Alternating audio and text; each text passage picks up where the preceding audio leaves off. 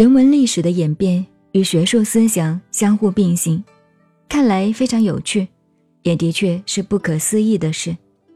有正必有反，有是就有非，正反是非，通通因时间、空间加上人事演变的不同而互有出入。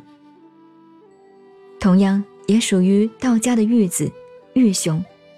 如果只依照传统的说法，而不考证他的平生，那么他比老子还要老了，应该属于周文王时代，与姜太公、吕尚并名齐驾的人物，也是周文王的军师或者战略资义的角色，但他却主张需要启用贤者，而且提出贤士的重要性，如说：“圣王在位。”百里有一事，犹无有也；王道衰，千里有一事，则有比肩也。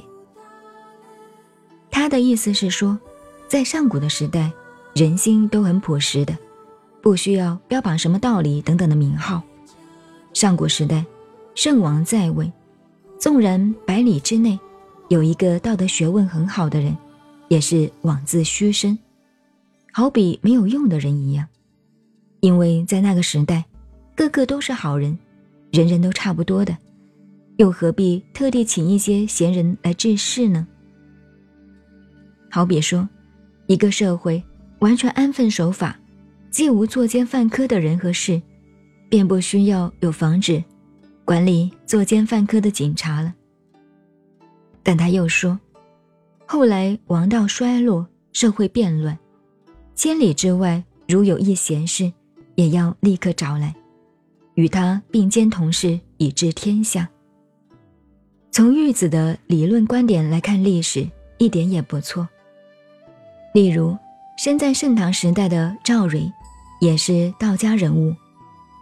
他纵有一肚子的谋略学问，但是身在生平时代，又有什么用处呢？只有著书立说，写了一部《长短经》传世。自己却修道当隐士，虽受朝廷征召，始终不肯出山，因此在历史上称他为赵真君。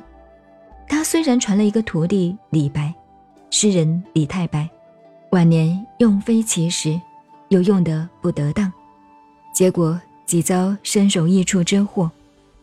好在他年轻时帮忙过危难中的郭子仪，因此后来得郭子仪的力保。才得不死。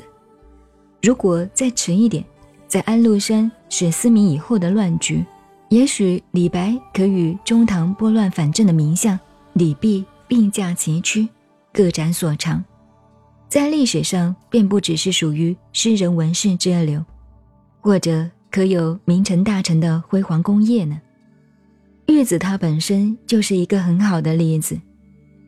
西文王见玉子年九十。文王曰：“昔老矣。”玉子曰：“若使臣仆虎逐鹿，臣也老矣。坐策国事，臣年尚少。”其实文王说的“老矣”是一句故意说的笑话，而且也有些是为自己感慨的味道。文王用姜太公的时候，吕尚的年龄已经超过八十了。他与武王的年龄不相上下，当然，九十岁以外的人，明知兴邦大业已非自己的年龄所能做到，有如亲人赵毅的事：“风云帐下其而在，鼓角灯前老泪多。”因此对玉子开了一句玩笑：“即老矣。”是玉子老了，还是他感慨自己也老了？只有他自心知之。可是玉子的答案，也正合文王的心意，彼此知心，一拍即合。一个是求贤若渴，一个是贤良待孤，因此而各取所需，各得其所，这岂不是圣贤的明证吗？况且法家如韩非，他虽然主张法治而不重人治，但是用法者是人。不是法，人不用法，法是废物。韩非自荐，正是自认为是贤才，因此而求欲卖于帝王。如果人主不上贤，韩非又向哪里去卖弄他的贤能呢？